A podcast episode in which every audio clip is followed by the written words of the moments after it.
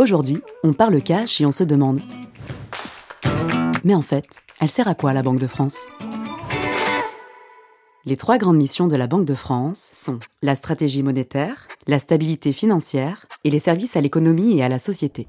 Élaborer la stratégie monétaire, c'est un travail de fond fait par des équipes d'experts qui prévoient, enquêtent et analysent tout un tas de données pour préparer les décisions de la BCE, la Banque Centrale Européenne. En résumé, la Banque de France ausculte, analyse et anticipe. C'est aussi la gardienne de la monnaie.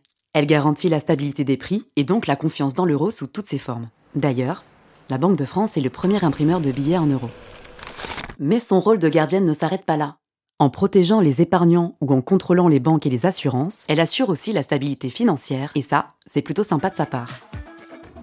Enfin, elle fournit un service économique complet à la collectivité. Elle soutient les populations fragiles, avec le traitement des dossiers de surendettement et le droit au compte. Elle assure le suivi de la santé financière des entreprises, mais elle tient aussi les comptes du Trésor public et garde l'or de la France. Bref, de votre porte-monnaie aux institutions européennes, en passant par le soutien aux entreprises, la Banque de France est partout pour assurer stabilité, équilibre, confiance et sécurité.